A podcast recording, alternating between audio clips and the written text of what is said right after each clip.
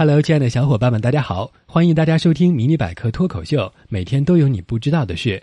今天小柏继续给你们带来了新知识。九年前的今天，也就是二零零九年六月二十五日清晨，美国流行乐坛巨星迈克尔·杰克逊在洛杉矶猝逝，消息震惊全球，也令千万歌迷心碎悲痛。就在他死前的前一段时间，他准备重新振作，勤于排练次月举行的复出演唱会。但消息指出，他面对沉重压力，又过量服食止痛药，中置心搏停止跳动，五十年传奇人生在茫然中落幕。一代巨星的陨落，无疑让我们充满遗憾和惋惜。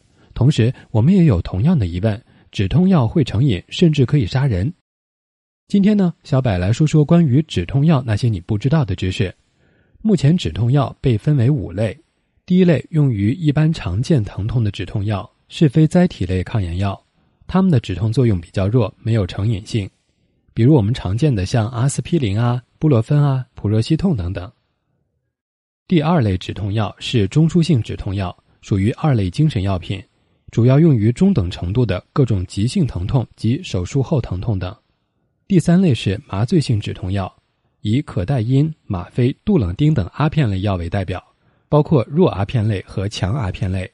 这类药止痛作用很强，长期使用会成瘾，主要用于晚期癌症病人。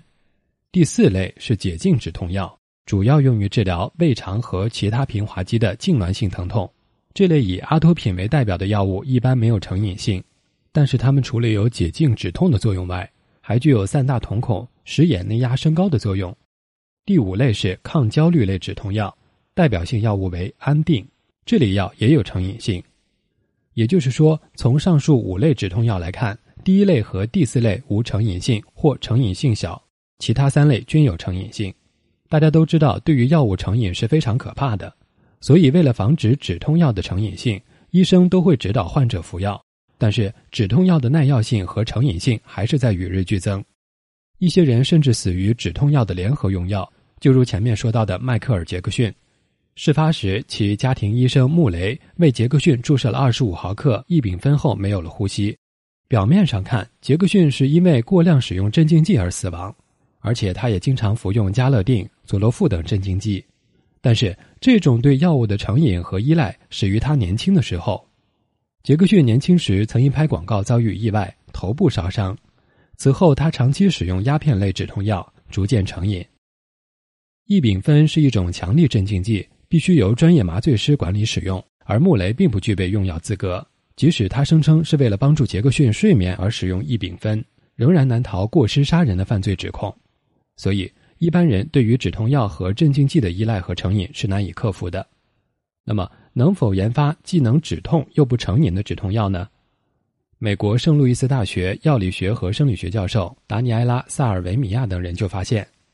选择性的激活内源性腺苷 A 三受体，可持续的缓解疼痛。利用腺苷的强效止痛作用，可以为慢性疼痛的有效疗法提供一种实用的选择。